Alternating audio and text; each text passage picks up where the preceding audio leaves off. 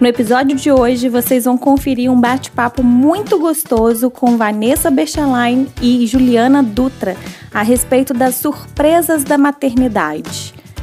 Hoje nós vamos falar sobre o autismo. Mas é preciso ter força, é preciso ter raça, é preciso ter sempre. Quando você vai ter um bebê, é como planejar uma fabulosa viagem de férias. Por exemplo, para a Itália. Você compra uma penca de guias de viagem e faz planos maravilhosos. O Coliseu, o David Michelangelo, as gôndolas de Veneza, você pode aprender algumas frases úteis em italiano. É tudo muito empolgante. Após meses de ansiosa expectativa, finalmente chega o dia. Você arruma suas malas e parte. Várias horas depois, o avião aterriza. A comissária de bordo diz: Bem-vindos à Holanda. Holanda? Como assim Holanda? Eu escolhi a Itália. Deveria estar na Itália. Toda a minha vida sonhei em ir para a Itália. Mas houve uma mudança no plano de voo. Eles aterrizaram na Holanda e lá você deve ficar. O mais importante é que não levaram você para um lugar horrível, repulsivo, imundo, cheio de pestilência, fome e doença. É apenas um lugar diferente. Então você precisa sair e comprar novos guias de viagem e deve aprender todo um novo idioma. E vai conhecer todo um novo grupo de pessoas que você nunca teria conhecido. É apenas um lugar diferente. Tem um ritmo mais lento do que a Itália, é menos vistosa que a Itália, mas depois de estar lá por algum tempo e respirar fundo, você olha ao redor e começa a perceber que a Holanda tem moinhos de vento, tem tulipas, a Holanda tem até Rembrandts, mas todo mundo que você conhece está ocupado indo e voltando da Itália. E todos se gabam de quão maravilhoso foram os momentos que lá passaram. E pelo resto da sua vida, você vai dizer: sim, era para onde eu deveria ter ido, é o que eu tinha planejado. E a dor que isso causa não irá embora nunca mais, porque a perda desse sonho é uma perda extremamente significativa. Porém, se passar a vida lamentando o fato de não ter chegado à Itália, você nunca estará livre para aproveitar as coisas muito especiais, as coisas adoráveis da Holanda. Esse texto é uma fábula escrita por Emily Peer em 1987. Gostaria de apresentar a vocês hoje as minhas convidadas mais do que especiais, começando pela Juliana. Ju, se apresenta para as pessoas. Quem é você? Oi, eu sou a Juliana Dutra, psicóloga. É, o meu maior público hoje de atendimento são crianças, né? a grande maioria são crianças com autismo. É um tema que me apaixo, sou apaixonada e viemos falar um pouquinho né, sobre isso. Muito obrigada, viu, Ju, pela sua generosidade, por você ter aceito o meu convite de estar aqui trazendo pra gente um pouquinho da sua experiência e do seu conhecimento. Eu que agradeço o convite. Imagina. E também temos aqui a Vanessa, minha amiga particular e mãe do Luiz Fernando. Oi, eu sou Vanessa, mãe do Luiz Fernando, portador de catarata congênita, diagnosticado também dentro do espectro autista. Ele tem três anos e eu vim partilhar um pouquinho da minha vivência na maternidade. Muito obrigada, Vanessa, por você ter aceito, embora tivesse um pouquinho de resistência quanto ao nervosismo, mas eu te agradeço por você ter aceito o nosso convite. Ai, que bom. Bom, gente, é, em primeiro lugar eu gostaria de falar diretamente aos pais que vivem, que acabaram de receber o diagnóstico de um filho autista e que está deparando com esse diagnóstico e pensando, meu Deus, o que, que eu vou fazer agora, né? É o fim da minha vida. Não, eu gostaria de dizer para vocês que é só o começo de uma nova vida. Então, é, eu gostaria primeiramente de, de perguntar para você, Vanessa, como que foi que você diagnosticou? Como que você chegou nesse diagnóstico, né? É, a gente teve uma gestação complicada, né? Eu tive toxoplasmose na gestação e eu fiz acompanhamento com um médico Juiz de Fora, de medicina fetal, e ele falou pra mim, eu perguntei pra ele, o que que eu posso esperar de pior? Ele falou uma criança com hidrocefalia. E de melhor? Ele falou uma criança deficiente visual. Então, quando o Luiz Fernando nasceu, eu sabia que eu precisava investigar algumas coisas. Foi assim que eu descobri a catarata congênita. Ele apresentava alguns comportamentos que me chamavam a atenção. Ele era um bebê muito irritadiço, ele dormia muito mal, é, ele tinha dificuldade com ambientes cheios, barulhentos.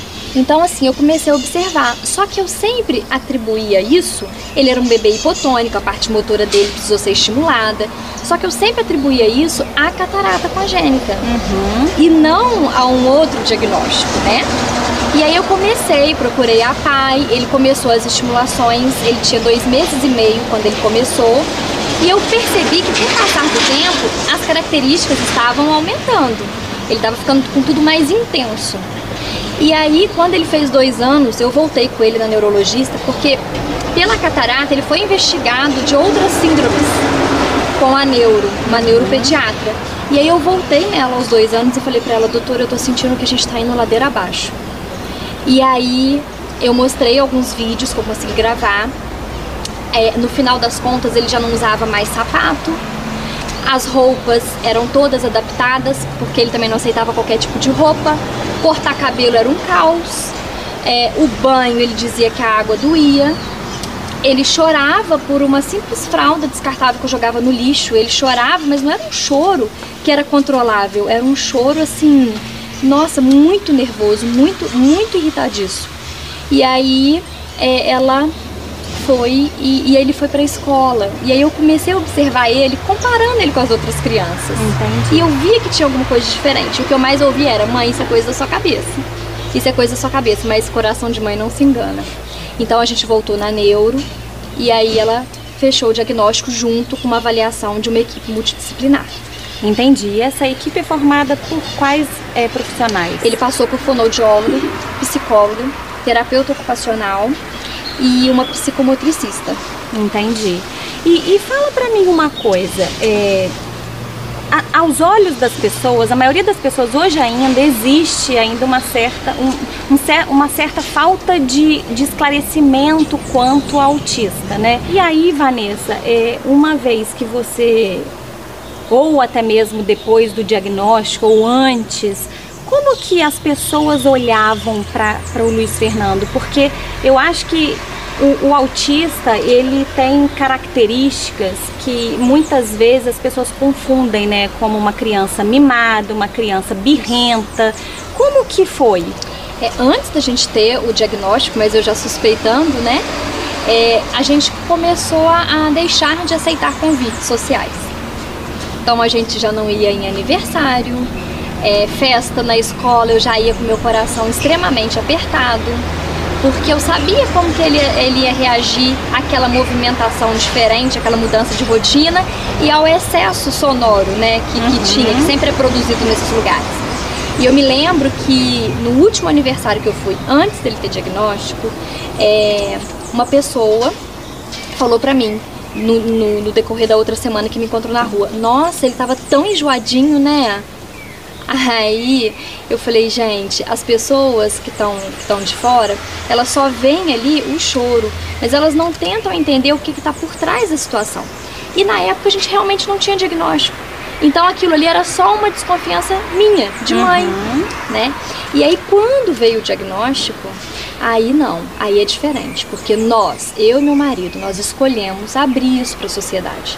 Ai, ótimo você ter falado isso, porque é, eu queria te fazer uma pergunta.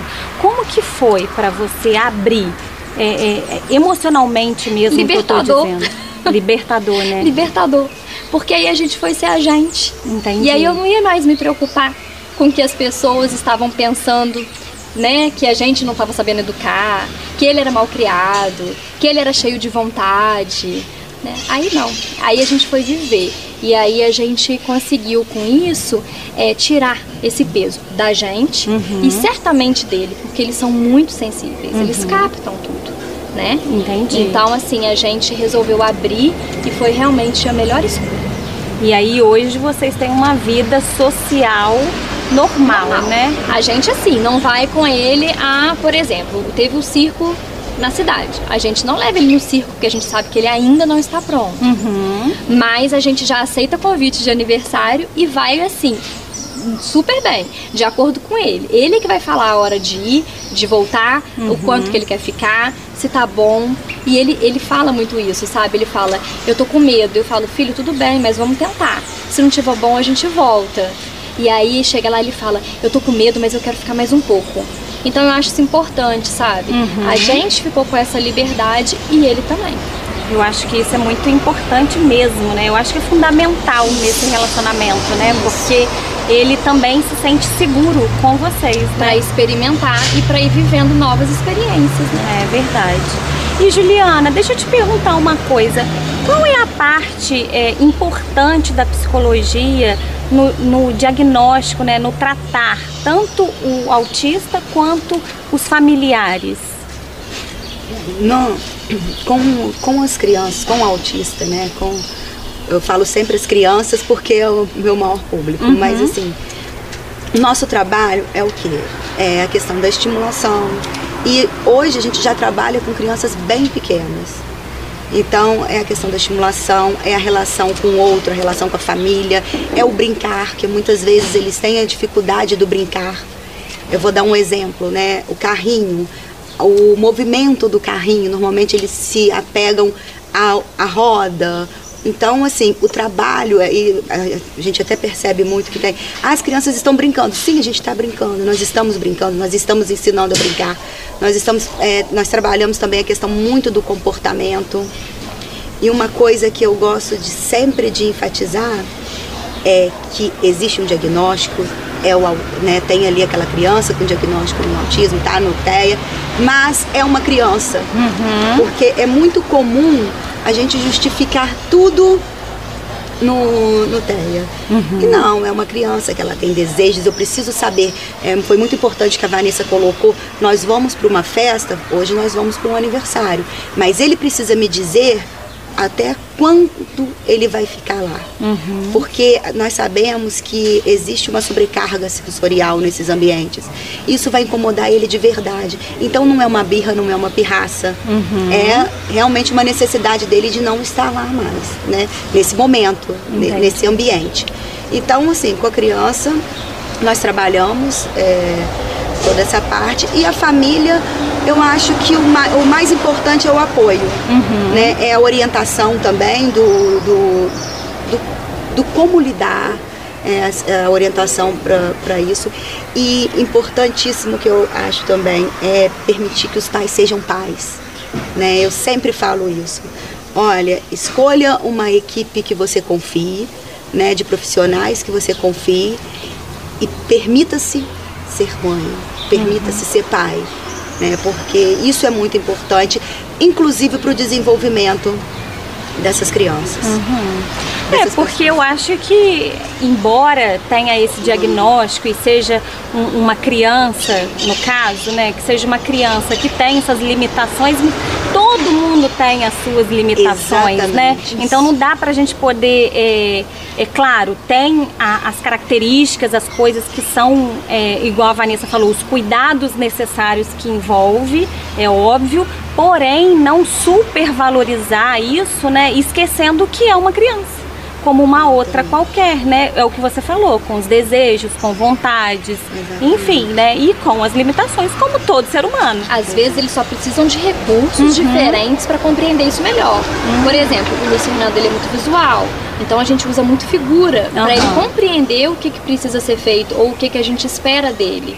Então, assim, às vezes o recurso que você vai usar é diferente, mas para chegar no mesmo objetivo, tratar comportamento, né, igual toda criança. Exatamente. Ai, muito bacana. E dentro disso que você está falando, Vanessa, eu não sei se você, é, dentro dessa realidade, desse engajamento, de descoberta, né? Porque você já tinha conversado comigo que hoje você faz vários cursos, né, para poder é, entender melhor como lidar, como dar uma melhor qualidade de vida, de educação para o Luiz Fernando.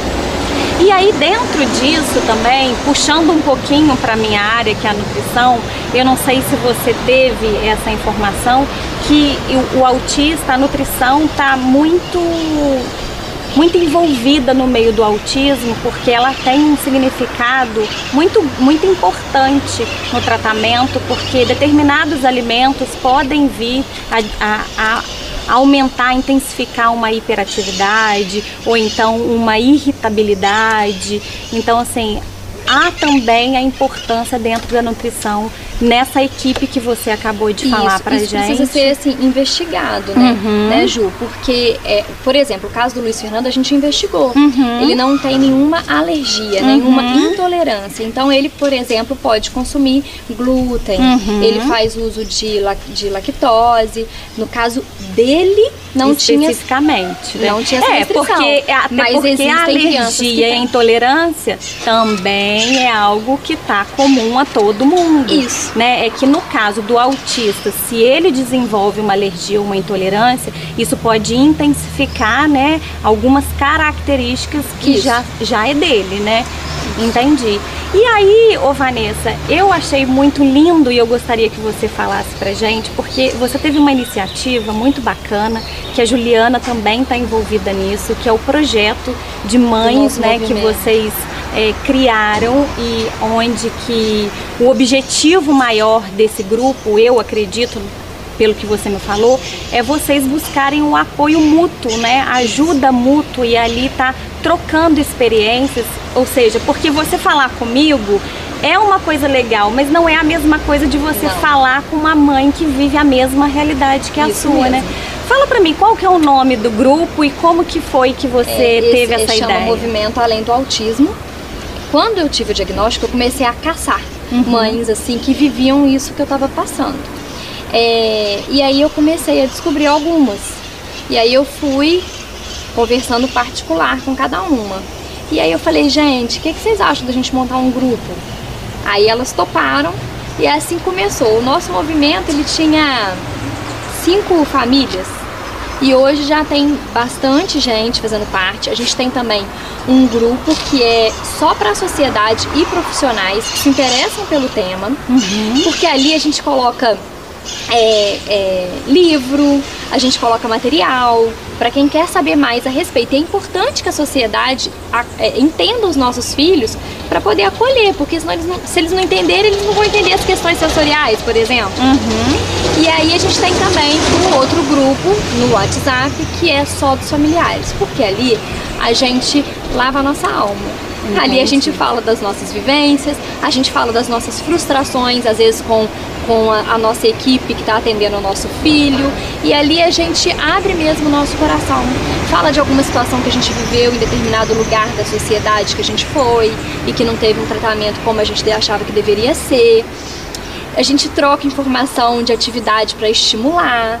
Então, assim, e aí a gente começou é, com sugestão da Ju, a fazer o primeiro Cuidar de Quem Cuida, né, que aconteceu já o primeiro e como ela disse, nós precisamos repetir porque nós estamos precisando cuidar da gente. Eu, eu ia se a gente não estiver essa bem... pergunta, desculpa te interromper, mas é, eu acredito também que há muita cura ali dentro, né?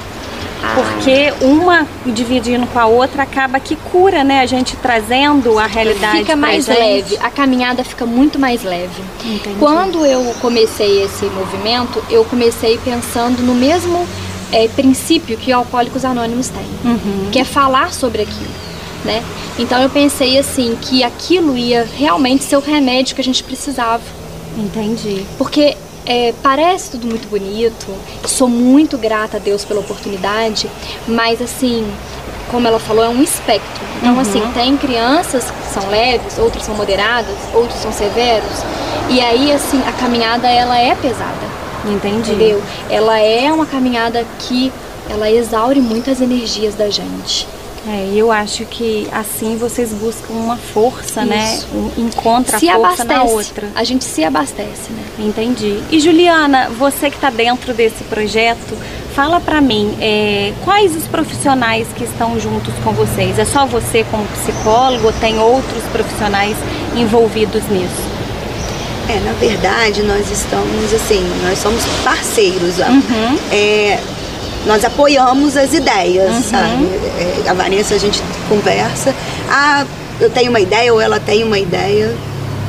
A gente está junto para colocar. Mas Pra nós não somar, temos né? hoje uma equipe de profissionais que trabalham juntos Entendi. dentro do, do grupo, né? Entendi. Dentro- então, existem pro- outros profissionais de outras áreas Uhum. que fazem parte desse grupo que é aberto, Mas, não pra não uma, trabalhar, não né? uma equipe que trabalhe junto. É até uma ideia, né? É, a gente já pode verdade. pensar em alguma coisa. Verdade. E assim- E, e fala pra mim, é, qual é o seu papel dentro desse grupo? O que que como que você trabalha é, com essas pessoas ali dentro? Primeiro, eu sou uma fã, assim, admiro muito esse trabalho, Uhum. porque eu acho que é importantíssimo. Inclusive, eu acredito que depois desse, do início do Além do Autismo, as pessoas começaram a conhecer mais a respeito e quando conhecem elas começam a respeitar. Então, né, quando a gente pensa e olha para uma criança, as pessoas passaram a olhar de uma outra forma, porque entende o que está acontecendo. Ah, não é uma birra, não é só uma birra. Né? Eu acho isso fundamental e muito importante. E acho também que, que ajudou muito nas famílias, porque hoje eu acredito que com esse movimento né, que, que iniciou com a Vanessa, eu acredito que outras famílias puderam ir mais vezes em festas, em outros lugares, puderam ser res- mais respeitadas. E assim, o meu papel é de estar disponível para para qualquer trabalho, né? Igual quando a Vanessa comentou a respeito do cuidar de quem cuida, acabou que a ideia era falar de quem cuida e nós passamos horas falando das crianças. E aí eu falei, Vanessa, a gente precisa fazer mais vezes, né? Pra... Olha só como que tá todo mundo habituado a olhar para criança, que quando a gente teve uma hora para falar da gente, 20 minutos eu marquei no relógio. A gente tava falando só das crianças. Então assim, precisou de um, gente, vamos voltar pra gente, sabe? Entendi. E mesmo quando voltou, Em torno, né? era em torno. Então, assim, a gente sabe da dificuldade de, disso, mas vamos, tent, vamos tentando e outros encontros, né? Isso. É, eu acho que o, o, o pontapé inicial, eu acho que vocês deram, né? Que eu acho que isso foi fundamental. E, e eu acho, eu achei tão interessante essa ideia quando a Vanessa compartilhou comigo e eu fiz questão da gente estar falando sobre esse projeto aqui hoje, porque isso faz com que vocês é, tenham a consciência de que algo que de repente despertou em você para ajudar uma pessoa do lado, só que o impacto é muito grande, né? Porque quando a gente se disponibiliza a ajudar o outro, isso vai gerando uma ação que vai se multiplicando, né? Vanessa, e a nossa última pergunta agora, que eu acho que é muito importante. O que, que você deixa de conselho para as mães que hoje estão vivendo a mesma realidade que você? O que eu diria para elas é amor. Não é à toa que esse ser tá com a gente, né? Certamente a gente tem um trabalho para desenvolver junto. Então é amar, amar, amar, confiar e esperar. Porque eles têm o tempo deles. Toda intervenção que a gente faz pode parecer em vão. Mas da noite pro dia, aquilo emerge deles, aquilo vem, aquilo acontece. E aí, fico até arrepiada de falar, aquilo que você achava que era impossível, o seu filho começa a fazer, começa a ultrapassar aquela barreira. E isso não tem nada mais gratificante do que isso. Então, assim, o conselho que eu dou é, é amar e acreditar. Acredite no seu filho, sabe? Por mais que pareça em vão, você esteja fazendo naquele momento, vai dar fruto. Ai, que bom. Bom, gente, é isso. Eu espero que vocês tenham gostado do nosso bate-papo. Eu tenho certeza que foi muito enriquecedor e eu gostaria de agradecer a você, Vanessa, por você estar aqui compartilhando com a gente experiências da sua vida. E eu gostaria que você eh, se despedisse das pessoas e deixasse o seu contato na rede social, porque de repente algumas pessoas vão se inspirar nesse projeto ou algumas pessoas vão querer participar. Então, se elas quiserem te perguntar alguma coisa, É, o Facebook é Além do Autismo, a nossa página, e tem meu WhatsApp, que é 32 99134 2777. E você, Juliana, é, despeça das pessoas e deixa o seu contato. Onde as pessoas te acham? Onde que elas podem, de repente, é, agendar uma consulta com você? É, eu estou no Instagram também, é psicóloga Juliana S. Dutra. É, eu trabalho no Centro Especializado em Reabilitação, aqui na PAI. E no consultório, no telefone 32 99144 6192 e ah. agradeço, né? Foi um imenso prazer. Imagina, eu que agradeço por você estar aqui com a gente, compartilhando com a gente, dividindo, né, suas, seus conhecimentos, multiplicando, né? multiplicando a ideia, né, e tocando no coração das pessoas, levando mais informações, né, que eu acho que é muito importante, esclarecendo um pouco, eh, jogando por terra muitos mitos ou preconceitos, né? Uhum. Então é isso, pessoal. Eu espero que vocês tenham curtido o nosso episódio de hoje. Gratidão, Vanessa e Juliana por esse momento tão especial, onde a mensagem foi passada e eu tenho certeza que chegará ao coração de muitas famílias que muitas vezes se sentem perdidas diante de um diagnóstico desse. Depois desse depoimento, eu tenho certeza que a chave vai virar e que o olhar tanto dessas famílias quanto da sociedade será diferente. Muito obrigada mesmo, de coração. E vocês já sabem que o nosso podcast não termina por aqui. O Mundo de Marias também está no YouTube, no Facebook, no Instagram e vocês podem ir lá curtir, comentar, dar sugestões do que vocês gostariam de ouvir. Então é isso. Semana que vem eu estou de volta para o nosso novo episódio. Um beijo grande no coração de vocês. Tchau, tchau.